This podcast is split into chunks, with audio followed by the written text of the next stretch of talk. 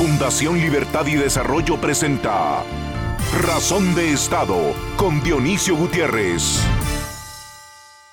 Los seres humanos, los ciudadanos de la mayoría de las geografías del planeta, somos cómplices y testigos de cómo nuestras frágiles e imperfectas democracias republicanas se derrumban porque perdimos el ánimo, la paciencia y el rumbo, porque hemos violado y abusado de las leyes y los derechos y olvidado los deberes y los sacrificios que conlleva proteger la libertad, la democracia, la justicia.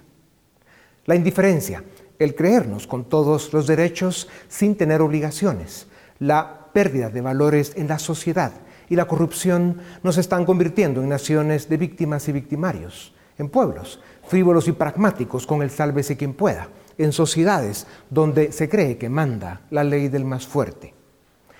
En una de las mentiras o ficciones que vive el mundo de hoy, el discurso políticamente correcto ha perdido y desperdiciado lo que debiera ser la fuerza ciudadana, el ciudadano como institución vital de la democracia, quien más que estar perdido en lo instrumental, falso y superficial, debiera ser el corazón y el eje rector que da fuerza, vida, esperanza y futuro a las naciones.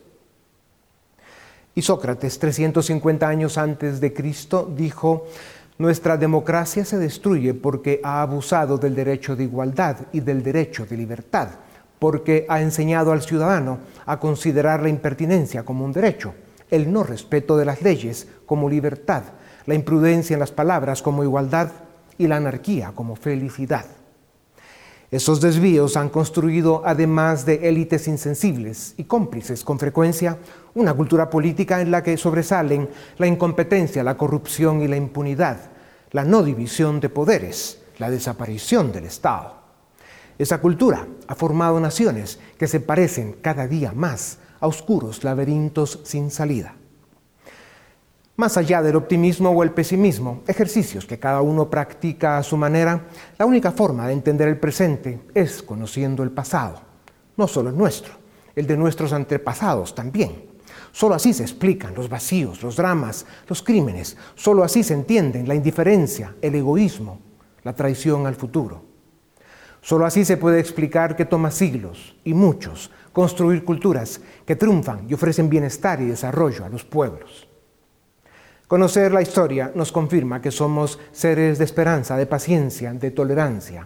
No importa cuántas veces nos engañen, con frecuencia volvemos a creer, volvemos a confiar. Los humanos cometemos una y otra vez el mismo error. La historia de la humanidad ha sido y sigue siendo de esperar, de intentar, de creer. Muchas veces los avances, los logros, las victorias son el resultado de esfuerzos que se sumaron sin saberlo sin plan ni coordinación. Simplemente las estrellas se alinearon y lo que sucedió, para bien o para mal, sucedió. En gran medida, esta es la historia de la humanidad. Filósofos, próceres, inventores, emprendedores, científicos, una minoría notable, dan cuenta de esa historia que en realidad apenas comienza. La verdad es que la humanidad tiene un largo camino por delante, y así como en cada tiempo presente, a través de cada siglo, sufrían los dolores del momento, hoy nosotros sufrimos los nuestros. Lo que nos debe dar aliento y esperanza es que la historia es fiel testigo de que nuestra especie ha evolucionado, siempre avanzó, y el futuro de aquellos días siempre fue mejor que el presente.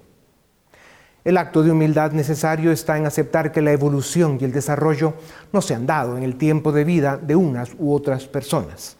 Las batallas por el progreso y la modernidad para dar resultados toma varias generaciones. En América Latina pasamos un mal momento para la vida, las ilusiones y la construcción del futuro de la gente. Se acumulan dolores, frustración y desencanto. Se suma un saldo negativo que necesita sumas y multiplicaciones para salvar el presente. Otro filósofo a quien considero amigo de los años antes de Cristo dijo, morir es el destino común de los hombres, morir con gloria es el privilegio del hombre virtuoso. Estamos en uno de esos momentos en los que la historia demanda hombres y mujeres con valores y virtudes para salvar el futuro. A continuación, el documental En Razón de Estado. Durante los últimos 30 años, Chile ha sido el referente de éxito en América Latina. Desde la transición a la democracia en 1990, Chile se caracterizó por su solidez institucional, por su estabilidad política inigualable para estándares latinoamericanos, además de extensos periodos de crecimiento económico, bonanza y mejora en la calidad de vida de su población. Chile fue uno de los países más exitosos de la región en reducir la pobreza, la cual pasó de 38.6% en 1990 a 8.6% en 2017. La calidad de vida de las personas mejoró considerablemente, dado que el ingreso per cápita aumentó de 2.500 a 15.000 dólares y la esperanza de vida aumentó 9%. En materia política e institucional, Chile ha sido referente de estabilidad, además de ser un bastión de resguardo de valores como la libertad, el Estado de Derecho, la República y la democracia liberal. De acuerdo con el índice de democracia de la revista The Economist, únicamente Chile, junto a Uruguay y Costa Rica, se consideran democracias plenas en América Latina, ocupando Chile el puesto 17. En el índice de Estado de Derecho ocupa el puesto 26 del mundo y el número 3 de la región latinoamericana. Sin embargo, silenciosamente, durante los últimos años, el ritmo de crecimiento económico empezó a desacelerarse, en gran medida como consecuencia de una caída en el precio internacional de las materias primas. Con ello, la era de la bonanza empezó a languidecer lentamente.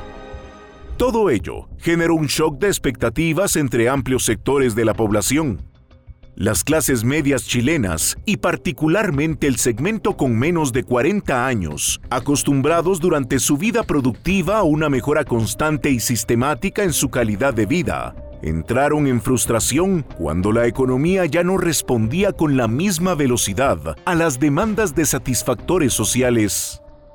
Mientras la frustración social y económica aumentaba, algunas decisiones políticas erradas contribuyeron a agudizar la frustración. Entre 2014 y 2018, durante la segunda administración de Michelle Bachelet, una desafortunada reforma tributaria redujo la competitividad del país. Reformas laborales resultaron también contraproducentes. Fortaleció el poder de los sindicatos en detrimento de la eficiencia económica el resultado fue desastroso. No solo no aumentó la recaudación, sino que, además, el crecimiento económico promedio del país cayó de un 5% anual a un pobre 1.7% después de las fallidas reformas fiscal y laboral. A nivel político, los partidos políticos chilenos, referentes de estabilidad durante casi tres décadas, fueron cayendo en un estado de desconexión con la ciudadanía. En días recientes, una encuesta de opinión revelaba que el 80% de los chilenos dice no identificarse con ningún partido político y solo el 8% piensa que los partidos políticos reflejan las demandas ciudadanas. Durante casi tres décadas, los partidos políticos chilenos fueron referentes de estabilidad, institucionalidad, representatividad y discusión ideológica de alto nivel. Hoy, con la escasa aprobación ciudadana que tienen, los colocan al mismo nivel que otros países latinoamericanos, presas del subdesarrollo político. En medio de ese clima de desaceleración económica, aspiraciones no satisfechas y desconexión con lo político, el aumento al precio del pasaje del metro en septiembre de 2019 fue el fosforazo que hizo encender la mecha del desencanto social. Las manifestaciones contra el aumento al precio del pasaje rápidamente evolucionaron a actos de vandalismo y activismo político, fomentado por grupos radicales, auspiciados por el Grupo de Puebla. Una mano invisible en materia geopolítica, proveniente de Pekín y Moscú, también contribuyó a fomentar anarquía, vandalismo, violencia y terrorismo en Santiago. Los errores políticos del gobierno, la mala administración de la crisis del transporte y el advenimiento de la pandemia COVID-19 con sus desastrosos efectos económicos y sociales solo agravaron la situación. Rápidamente, las manifestaciones contra el precio del pasaje evolucionaron en un estallido social a gran escala. El gobierno se vio obligado a aceptar iniciar un proceso de reforma constitucional. En mayo de 2021 se celebraron las elecciones constituyentes en las cuales apenas participó el 43% del padrón electoral. En ellas, la izquierda radical ganó 55 de los 155 escaños y la concertación, que fue crucial desde la apertura democrática, fue duramente derrotada logrando apenas 25 escaños. La Convención Constitucional quedó integrada en un 35% por candidatos de listas independientes. Partidos históricamente minoritarios también tuvieron un resultado histórico. Una convención constitucional con un débil centro político lleva tres meses de labores y el panorama es incierto. Algunas decisiones han sido criticadas, tales como el intento de cambiar el quórum de dos tercios para aprobar normas constitucionales o la decisión de la una subcomisión de retirar la frase República de Chile. Para expertos en materia de democracia y Estado de Derecho, Chile corre el riesgo de destruir el modelo político que tanta estabilidad generó durante tres décadas. Peor aún, el mayor riesgo es que los grupos políticos radicales y los constituyentes independientes empujen reformas constitucionales que lleven a Chile por el mismo camino de servidumbre que dio lugar a la tragedia venezolana a partir de 1999. Por si esto fuera poco, las elecciones presidenciales de Chile están a menos de dos meses. De acuerdo con las encuestas, lideran la contienda el derechista Sebastián Sichel y el candidato de izquierda radical, Gabriel Boric, quien en el pasado defendió a Nicolás Maduro e invoca a Salvador Allende.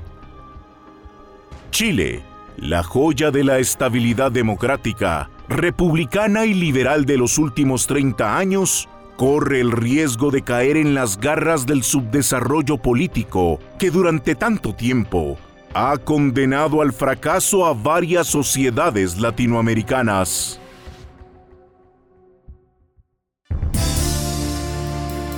A continuación, una entrevista exclusiva en Razón de Estado. Bienvenidos, esto es Razón de Estado y hoy tenemos el gusto de presentarles a Nicolás Chea. Él es licenciado en Economía por la Universidad Católica de Chile, tiene un máster en Educación por la Universidad de Columbia tiene también un máster en negocios por la Universidad de Stanford. Es presidente ejecutivo de Cumplo, la plataforma de financiamiento colaborativo más grande de América Latina. También es fundador de Startup Chile, una aceleradora de startups creada por el gobierno chileno para traer talento hacia Chile. Em, también es presidente del G100, que es eh, un movimiento para motivar emprendedores en Chile para crecer su economía y es fundador de Con Todo, que es una iniciativa que busca promover y premiar el buen comportamiento en la política sin ideología. Estás muy ocupado, Nicolás, con todo este trabajo. Además, yo que te conozco hace algunos años, eh, he visto que eres imparable. ¿Cómo te sientes eh, con el hecho de que tu país, Chile, que ha sido por décadas el gran referente de América Latina, no solo en la modernización política a través de una democracia que se fue consolidando con instituciones sólidas, con una tecnocracia potente, capaz, que iba implementando políticas públicas a través del tiempo y que estaban dando buenos resultados, eh, y, luego em, que vemos eh, que, que hay un momento de una especie de explosión, de implosión, en el que la ciudadanía se harta porque la economía no funciona al nivel de las expectativas, lo cual es un fenómeno mundial y por otro lado, la política, que también es un fenómeno mundial, empieza a desencantar en todo el mundo y también en Chile. Da la impresión que en Chile dejaron de querer más y lo que empezaron a querer es mejor. Eh, y luego eh, está toda esta generación donde hay una proporción demasiado grande de gente joven que quiere trabajar poco, ganar mucho y si es posible que todo sea gratis. ¿Qué tiene que ver todo esto con la explosión en Chile y que hayan terminado en un proceso constituyente para cambiar el modelo? La respuesta corta es que no sé. Y, la respuesta, y ese no sé, la verdad que para mí por lo menos es, difícil de asimilar, porque al final uno, necesita cierta certeza y cuando hay muchos, muchos parámetros que empiezan a variar en forma simultánea, eso nos confunde, nos inquieta, nos asusta. Eh, bueno, nos conocemos hace mucho, yo, yo, yo quizás a veces peco o, me sindican como ser muy optimista. Eh, y la verdad que es difícil ser optimista con tantas variables cambiando de forma simultánea. O sea, los datos objetivos son preocupantes, está aumentando la inflación, se ha inyectado demasiada liquidez, el aporte estatal, de hecho, per cápita en Chile, sumando algunos eh, retiros de los fondos de pensiones. ¿La tasa de cambio? Chile, o sea, Chile ha sido uno de los, el, peso chileno eh, ha sido uno de los peores, eh, ha tenido los peores desempeños en los últimos seis meses, en, el último, en lo que va del año. ¿Cuánto se ha devaluado? De, 730, hoy día vamos en 815. 15%, 17% de devaluación en pocos meses. Em, ¿Fuga de capital? Muchísimo. Muchísima fuga de capital. Eh, las empresas emblemáticas retirando, haciendo grandes retiros, distribuciones de utilidades, las principales empresas distribuyendo el 100%. La verdad que la inversión tradicional de las empresas más grandes eh, se está viendo frenada. Hay una, hay una revolución energética, así que está, viendo, está siendo compensada por mucha inversión en, en proyectos de energía renovable. Chile tiene particularidades muy, muy, muy interesantes, pero son cosas específicas. Pero la verdad, Dionisio, es que hay harta intranquilidad. Ahora, lo, más, lo que más nos intranquiliza, y esto no es algo eh, eh, chileno, sino que es la polarización.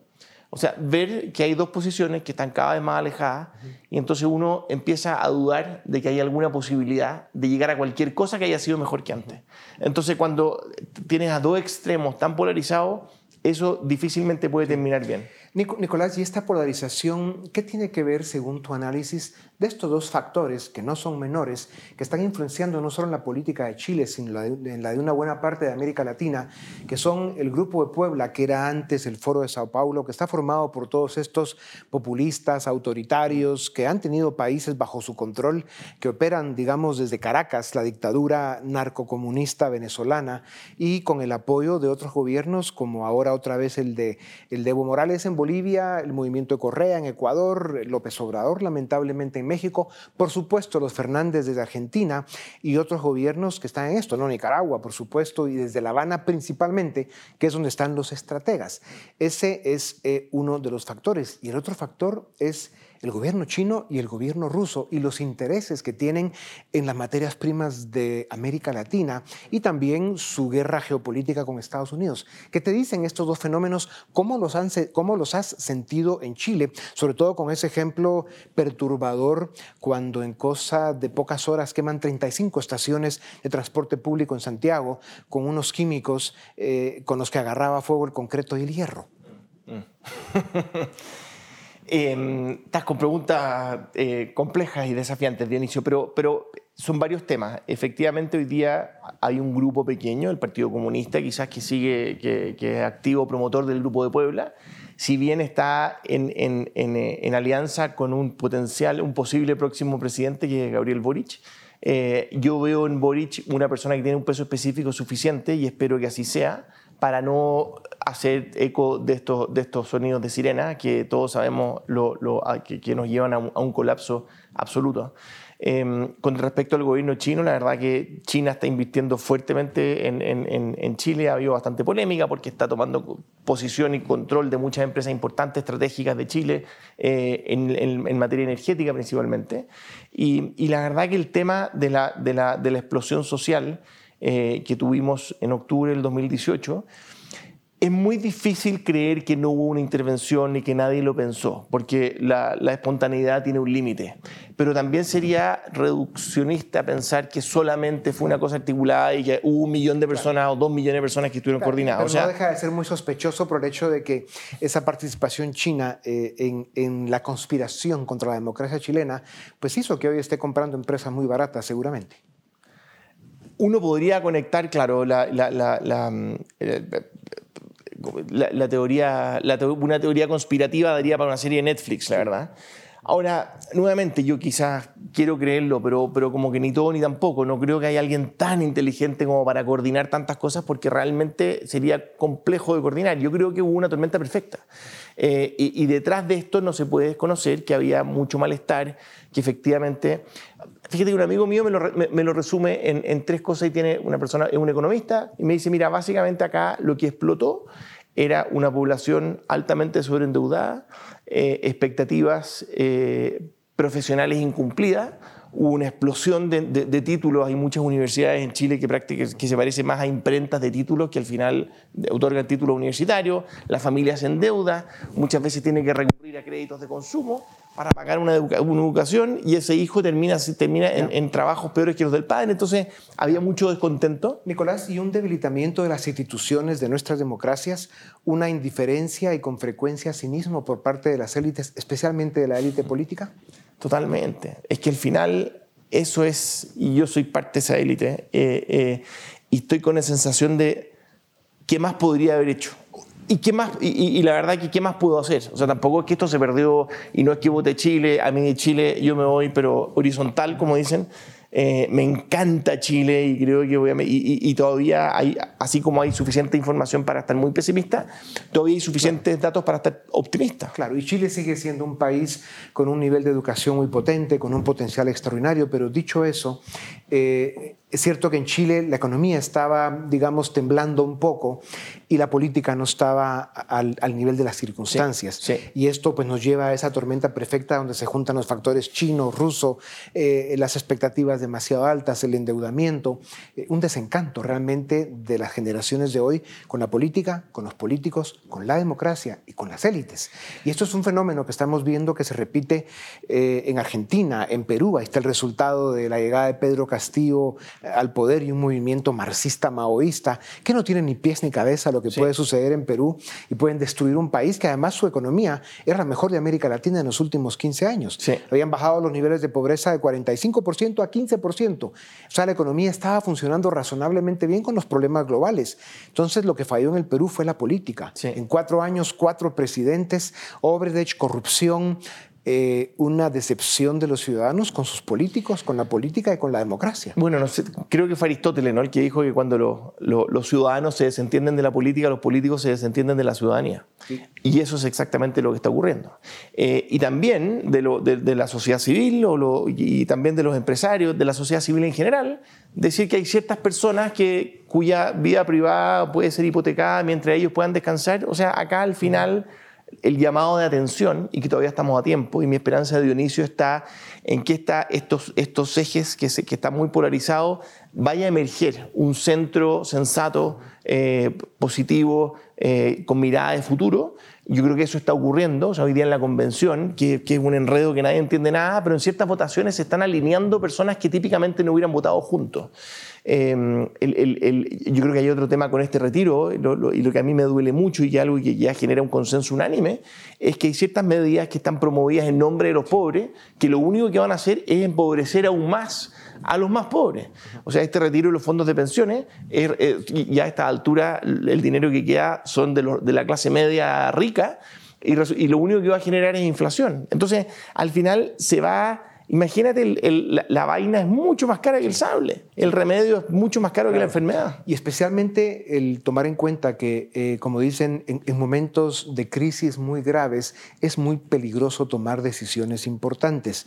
En el caso chileno, pues eh, se fueron a una asamblea constituyente, hubo un proceso electoral que llevó a esa asamblea constituyente a un grupo de ciudadanos chilenos donde hay una mayoría, cerca del 55%, que es de izquierda a izquierda extrema, que no estaría mal, sino es porque las ideas que tienen para desarrollar un país son precisamente las que han empobrecido a naciones a través de los últimos 3, 4, 5 siglos, que es el, socialismo autoritario, intervencionista, con economías cerradas, eh, pretensión de estados benefactores cuando no tienen idea de dónde van a salir los recursos para regalar dinero. Alguien tiene que producirlos. Sí, ahora me acuerdo la, cuando nos conocimos, Dionisio, hace casi 10 años, nunca voy a olvidar, la frase que me dijiste de que, la, este punto, que las democracias tienen un punto no retorno, que uno solamente se da cuenta cuando yo es tarde.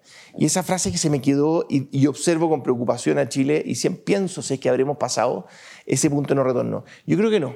Creo que todavía nos queda un buen trecho y, estoy, quiero estar optimista y mi optimismo se basa en que yo creo que los chilenos van a, van a despertar, van a despertar de la indolencia, de la irresponsabilidad, y me incluyo, de habernos alejado tanto de la política y haber permitido llegar a estos niveles de populismo y de, y de, y de estupidez, sencillamente, en mucha política pública.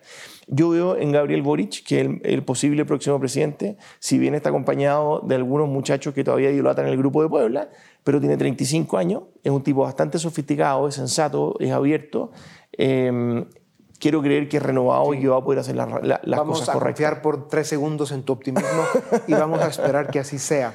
Nicolás. Ahora Sebastián Sichel, que el segundo también tiene una opción, así que, pero, sí. pero en fin. Veremos a ver, como dicen, ¿no? La política pues tiene traspiés que son complejos sí. de, de, de, analizar.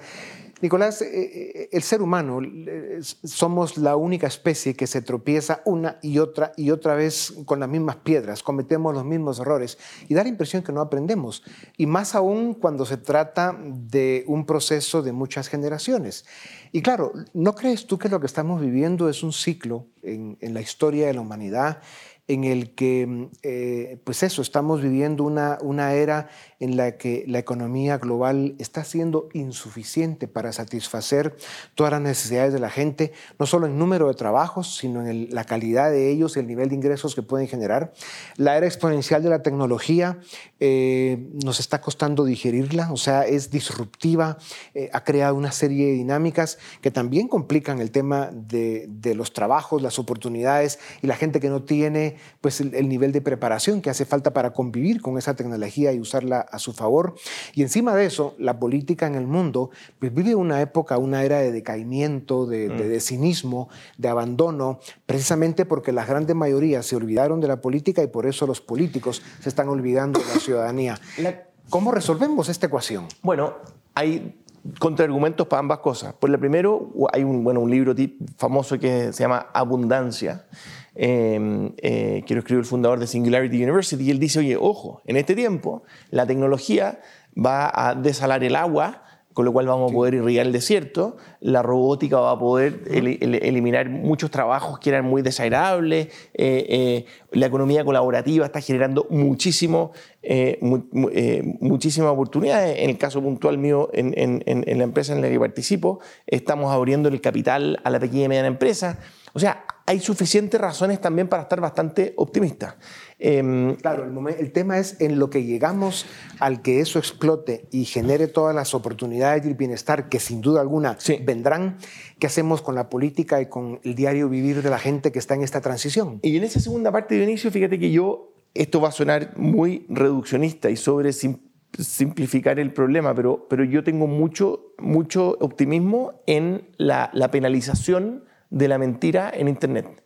El problema de esto del fake news, al final, al final, ¿cuál es el gran enemigo de la democracia?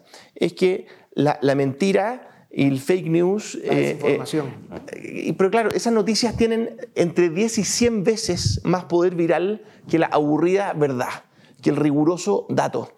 Entonces, si no hay penalización, cualquier ser humano, desgraciadamente, que es candidato y que necesita los votos para ser electo, ante la duda, va a decir lo que le convenga o lo que él crea que le conviene, lo que va a ser populista, lo que va a tener más, retweets.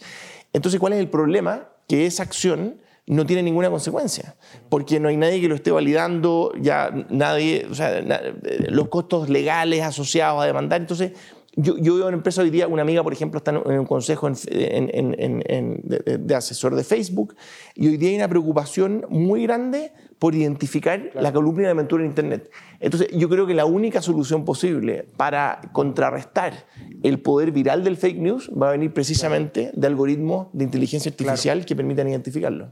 Nicolás, la pandemia aceleró nuestras desgracias, hizo más evidente la debilidad institucional de nuestras democracias, eh, aumentó ese desencanto que hay con la política, con, los sistemas y, con las instituciones y la democracia, sobre todo los sistemas de salud en América Latina. Eh, lo que está sucediendo en Chile con este proceso constituyente, que tiene muchas sombras, como dices, que esperamos que en última instancia los ciudadanos chilenos reaccionen y, rescaten esta batalla, pero también en Argentina estamos viendo un proceso eh, probablemente de rescate de, de, lo que hizo el presidente Macri en el tiempo que fue presidente, pero con muchas dificultades. Colombia también está en juego con el movimiento de este personaje, Petro, que es el candidato presidencial, que es un poco de la línea de Pedro Castillo del Perú y Cerrón que es el, marxistoide este que está detrás de él, maoísta y demás. Em, em, en Centroamérica también tenemos dinámicas muy complejas porque la pandemia eh, provocó una devastación a las clases medias, que en algunos países son clases medias que están, estaban empezando a, a, lograr ya cierta atracción y a generar la estabilidad política que realmente solo las clases medias en los países mm. pueden dar, ofrecer. Entonces, con la pandemia nos dan un, martillazo eh, en la cabeza de las democracias de América Latina, en un momento en el que estos movimientos, eh, normalmente de extrema izquierda, que también los hay de derecha, populistas, autoritarios, quieren regresar al poder, digamos, aprovechándose de las circunstancias que vive América Latina. Eh, ¿Qué puede pasar entonces, Nicolás, en este ciclo? ¿A dónde nos puede llevar en un eh, escenario negativo? ¿Cómo evitamos que sea tan negativo? ¿Y cuál podría ser? ¿Cuál es el escenario en el que podemos soñar si pensamos en un escenario positivo? Es que yo creo que si es que los ciudadanos, como decía Churchill, los ciudadanos se merecen eh, los políticos que tienen. Eh, yo creo que es muy importante y aunque nos duela, es, uno, realmente digo, hablo con mi amigo y digo, pero ¿en qué estábamos pensando? ¿En qué estábamos pensando que podíamos delegar el poder o la representación a personas de las cuales no sabíamos mucho, que no le estábamos haciendo seguimiento y les estábamos dando una carta blanca para hacer lo que quisieran? Ellos estaban tomando, le endosamos nuestras decisiones a un grupo de personas y, y ese grupo de personas se, se, se acomodó a su posición yo tengo la esperanza de que, al menos hablo por, Chile, que, que, vamos a tomarle el peso y el valor a la democracia, que nos vamos a, tener, nos vamos a involucrar más. Si es que no estamos dispuestos a involucrarnos más con todo lo que estamos observando, con el dolor de mi alma, quizás que Chile merece joderse, aunque suene... Eh, porque, porque, porque no hay magia. O sea, no sé si hay niños viendo este programa, pero todos sabemos que Santa Claus no... no eh, entonces no, no, no, no, se puede. O, si tú realmente te preguntas seriamente qué es lo que puede hacer, y la verdad que todavía no se ha inventado ningún sistema mejor a la democracia. O sea, a los que nos están viendo, no crea en propuestas mejores que la democracia, porque no existen. Naturalmente que la democracia tiene muchos problemas, pero para que funcione, tenemos que involucrarnos. Claro, claro. Y, lo que le da vida, la a la democracia es eso que llamamos la división de poderes, ¿no? La, fortaleza de una república democrática que tiene los checks and balances, los chequeos y los balances que necesita toda sociedad para funcionar. Pues Nicolás... Y una cosa, estamos, no estamos en el tiempo ya, pero, pero mi otra expectativa, que, que, esto como no sé si viste la película Woody Allen, ese match point, que está la, la, pelota que toda la, oscila y que puede caer para cualquier lado de las redes. Eh, ¿Existe la posibilidad que los chilenos se pongan de acuerdo? Probablemente la constitución no va a ser tan amplia eh, eh, eh, como la que teníamos, probablemente va a ser algo más corto, que nos vamos a poner de acuerdo en ciertos consensos que van a requerir un quórum más alto, pero, pero existe la posibilidad de que sea un texto que nos congregue. Pues esperemos que sí, por el bien de América Latina y si, si tenemos que aprender las lecciones, pues que así sea. Nicolás, como siempre, es un privilegio hablar contigo. Bienvenido a esta tribuna, a la que siempre lo eres. Muchas gracias, hasta la próxima.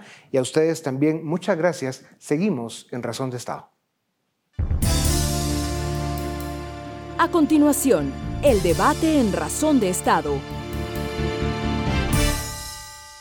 ¿Qué tal? Bienvenidos a Razón de Estado. Vamos a comentar hoy el apagón que sufrió Facebook y algunas de las noticias que han surgido a partir de la declaración de una ex trabajadora de Facebook que ha revelado información al Wall Street Journal y también al Senado de los Estados Unidos. Así que doy la bienvenida hoy a Luis Azardo, él es periodista e investigador, experto en tecnología, y también a José Cont, él es eh, director ejecutivo de ILB. Bienvenidos a ambos y gracias por acompañarnos en esta conversación.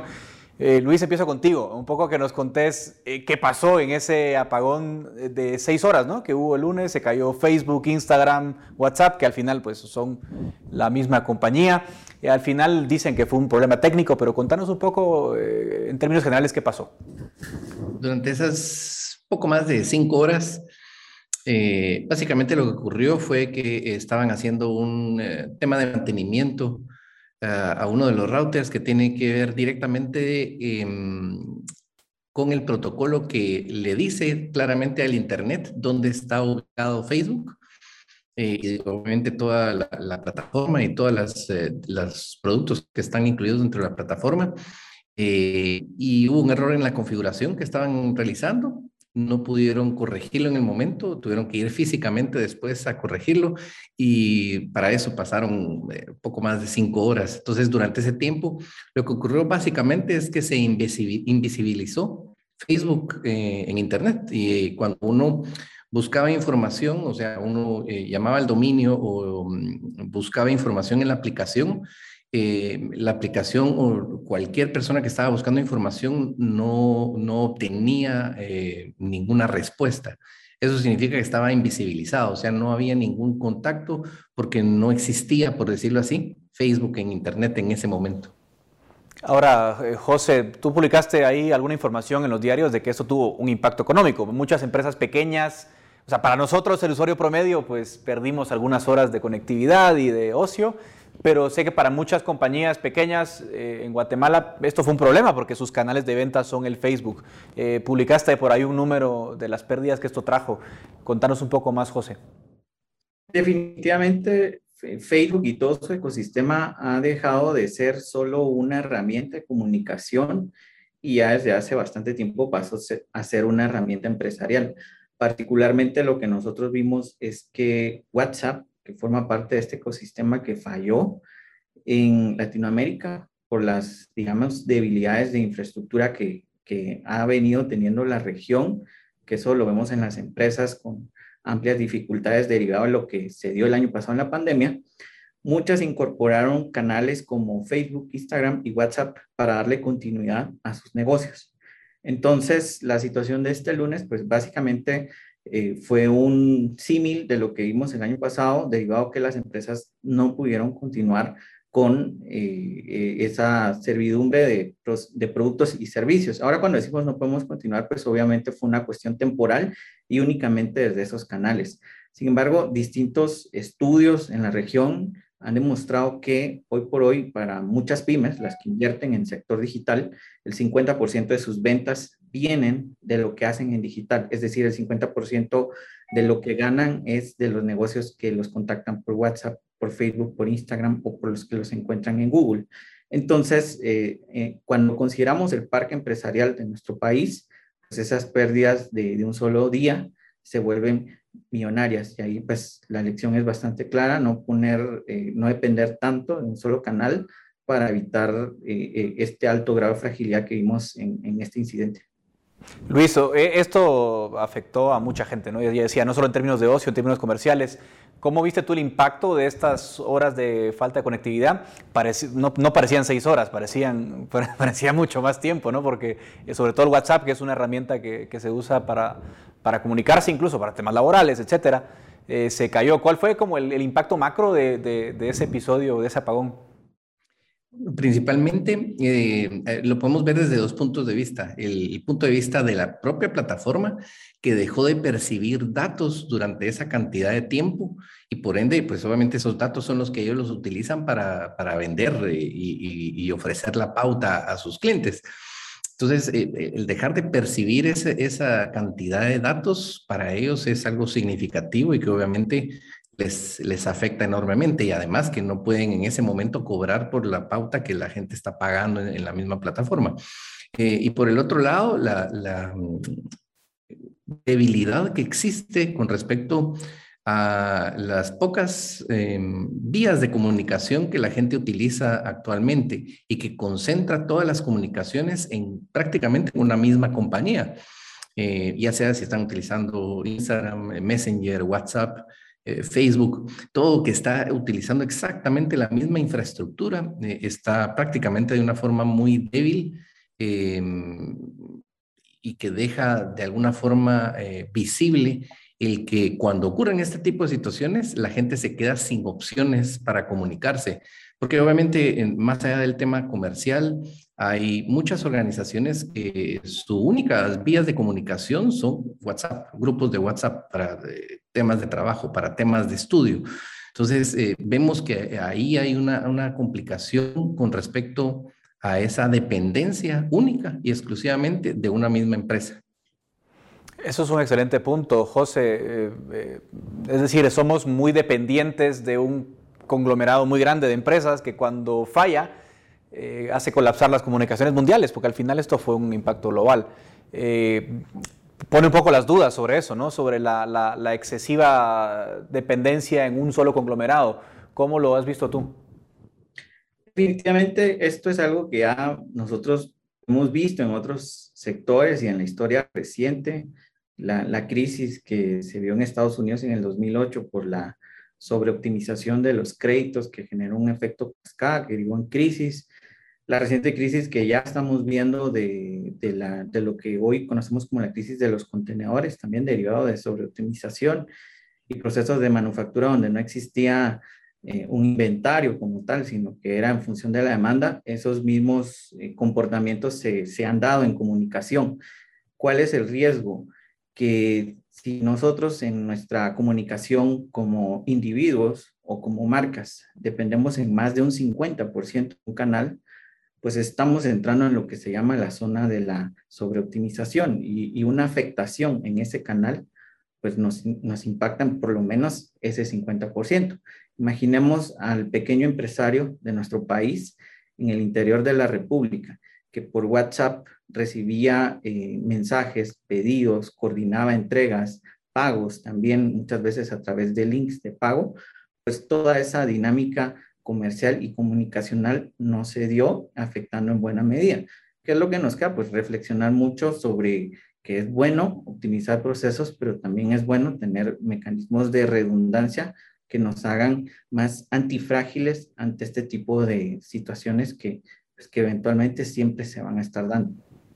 Luis, eh, mucha, obviamente mucha gente, yo que uso varias plataformas de mensajería, Telegram, Signal, pues vi listados grandes de gente que se unía ¿no? Eh, a esas plataformas durante el apagón. ¿Le va a afectar en algo a WhatsApp, a Facebook, en, en términos de migración de usuarios el apagón? O seamos honestos, va a ser irrelevante el efecto después de todo esto porque la dependencia sigue, el efecto red se mantiene. Sí, dijiste algo muy importante eh, y es la dependencia. Eh, si bien es cierto, les afecta porque obviamente muchísima gente eh, opta por, por incluir dentro de sus comunicaciones Telegram y Signal. Em, la dependencia que hay directamente, específicamente en, países como el nuestro, en Brasil, en la India, donde la gente se comunica única, exclusivamente por WhatsApp, es difícil. cuando un miembro de una familia empieza a utilizar otro tipo de servicio y el resto de la familia sigue utilizando WhatsApp, va a ser difícil que, ocurra esa migración real. Entonces, y ellos lo saben porque pues obviamente es parte de, la dinámica que ellos han provocado durante años, durante todos los años de experiencia que tienen, eh, pues eso es básicamente parte de su, de su modelo. Ahora, eh, todo está concentrado porque WhatsApp es una mensajería instantánea, el Facebook, aunque obviamente en términos etarios ya se ha vuelto una red social de gente de cierta edad para arriba, pero Instagram, que es una red que captura un público más juvenil, también es parte del mismo conglomerado. Es decir, dependemos, José, básicamente de, esos mecanismos y vemos que el efecto de migrar no es tan sencillo, ¿no? Es decir, tú tampoco ves que, el efecto migración vaya a ser eh, importante después de este episodio. En el corto plazo, eh, sin duda, las pérdidas hoy eh, claramente son monetarias. Eh, Facebook ha presentado una de las caídas más fuertes en, cuanto al valor de sus acciones y eso demuestra nuevamente la fragilidad de, de, este sector. Lo cierto es que en el largo plazo, todas las tendencias o algunas de las tendencias más importantes pueden llevar a la conclusión que eh, la situación que se dio en, estas dos semanas pasadas, derivado de, de, noticias que, se han filtrado en relación a eh, procesos de toma de decisión dentro de la empresa, más este incidente, pues sin duda en el largo plazo seguramente sí va a generar un efecto de migración importante porque al final de cuentas la lección que nos dejó la pandemia es no depender de un solo canal, no depender de, un proceso que no sea flexible.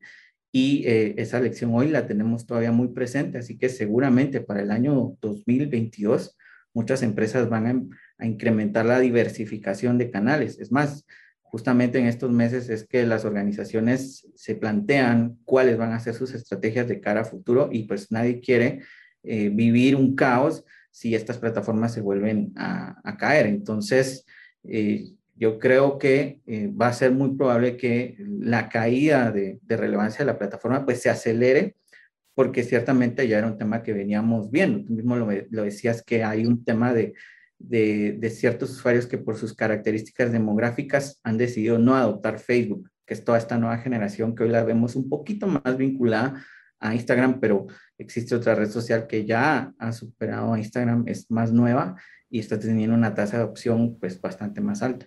Ahora, una pregunta para los dos. yo creo que el problema más grande de, de Facebook y el conglomerado no fue el apagón, fue algo que pasó un día después, ¿no? Em, que bueno, un día después no, porque ya venían algunas filtraciones al, Wall Street Journal de algunos eh, papeles internos de la compañía en los que se reflejan cómo, dicho en términos muy simples, la empresa sabe, es lo que argumenta esa persona, o la empresa sabía que algunas de sus políticas alimentan el extremismo político o incluso tienen efectos negativos para los jóvenes y han decidido no cambiar esas, em, esos algoritmos, esas fórmulas de, digamos, de operación porque, porque les son muy rentables, ¿no? Y han puesto las ganancias antes que el bienestar de la población general. Eso es un poquito la hiperresumiendo lo que estos, estas filtraciones están demostrando. Eh, no quiero profundizar en los detalles de la información que dio esta persona, pero quisiera preguntarles a los dos cuál creen que va a ser el impacto de estas declaraciones? ¿Va a ser realmente un escándalo como muchos lo piensan y va a tener implicaciones legislativas, eh, digamos, en el modelo de negocios de estas empresas? ¿O va a ser simplemente un escándalo más? Luis, empiezo contigo. A ver, eh, para poner en contexto, quiero, quiero hacer dos observaciones muy puntuales. Lo primero es que eh, hoy día tenemos clarísimo que la desinformación causa un daño enorme y por eso es que causa tanta preocupación la denuncia que hace esta persona. Eh, de otra forma, si, esto hubiera ocurrido, por ejemplo, hace 8 o 10 años, posiblemente nadie le hubiera puesto tanta atención como le están poniendo ahora y es precisamente por la eh, certeza que tenemos hoy día de que la desinformación puede causar muchísimo daño. Y segundo, pues sí, eh, la, crisis anterior que tuvieron con Cambridge Analytica, por ejemplo, les causó muchísimo daño con respecto a la imagen pública, pero la cantidad de usuarios sigue creciendo constantemente y de forma diaria. Entonces, eh, digamos que a mediano o largo plazo va a ser difícil que, este, este escándalo eh, les afecte de esa forma, pero sí va a afectar eh, desde el punto de vista eh, legislativo y van a haber de, alguna forma consecuencias legales, no específicamente por este caso de, la filtración y, la denuncia que, hicieron, sino eh, regulaciones que van a venir posteriormente intentando de alguna forma paliar lo que se ha denunciado a través de todas estas últimas semanas con respecto a esto. José, ¿tú cómo lo ves? Yo creo que mm, definitivamente eh, coincido con Luis. Eh, la, mm, la, imagen de Facebook ha venido un proceso de, degradación desde el momento en que empezamos a escuchar que a través de estas plataformas se incidía en procesos electorales, eh, se compartía información que incluso ha causado la muerte de personas en ciertos eventos sociales. esa imagen se ha venido desgastando. Sin embargo, eh, en el contexto anterior eh, a, la pandemia, dos, tres años antes de la pandemia, eh, se veía una relación muy cordial, una relación color de rosa entre los entes de poder político en nuestros países, de Estados Unidos, Latinoamérica, y este tipo de organizaciones, las gigantes tecnológicas. Hoy, esa relación pareciera que se ha ido generando una brecha, una brecha cada vez más amplia, por el poder que evidentemente tienen estas plataformas y cómo incide en las ciudadanías de los distintos países. Entonces, evidentemente, eh, si bien nosotros como usuarios quizá vamos a seguir siendo usuarios activos de estas herramientas, mientras que nuestro círculo cercano sea activo en ellas, sí que se está dando un cambio a nivel legislativo para eh, tratar de regular eh, al nivel de comprensión que tienen nuestros legisladores el, uso y el poder que tienen estas plataformas. El primer intento fue lo que vimos el año pasado en el caso de Australia, donde en algún momento se, hasta se planteó el hecho de bloquear eh, un Facebook, el gobierno de, Donald Trump lo intentó también con, con, TikTok, incluso el gobierno de México en cierto momento hablaron de plantear tener su propia red social y todas esas, todas esas son señales que muestran ese debilitamiento. Entonces, eh, sin duda, hoy por hoy, eh, nuestros, nuestras autoridades han dado cuenta que las redes sociales pues, es, un tema que es una herramienta sin duda de valor, pero su uso en exceso implica riesgos y, daños que hay que considerar y, saber cómo mitigarlos y, gestionarlos. Bueno, sin duda se va a venir una discusión eh, legislativa muy grande, ¿no? Eh, respecto de, múltiples cosas, por el tamaño de estas compañías, por el poder que tienen, eh, como mencionaba Luis, también por el efecto de la desinformación, los daños que puede causar la salud mental de los jóvenes. O sea que aquí se viene una discusión muy importante y seguramente les volveremos a convocar a este espacio para, discutir aquello que venga. Así que agradezco muchísimo a ti, José, y a ti, Luis, por acompañarnos en este espacio. Hasta aquí llega el debate en Razón de Estado. Razón de Estado con Dionisio Gutiérrez es una producción de Fundación Libertad y Desarrollo.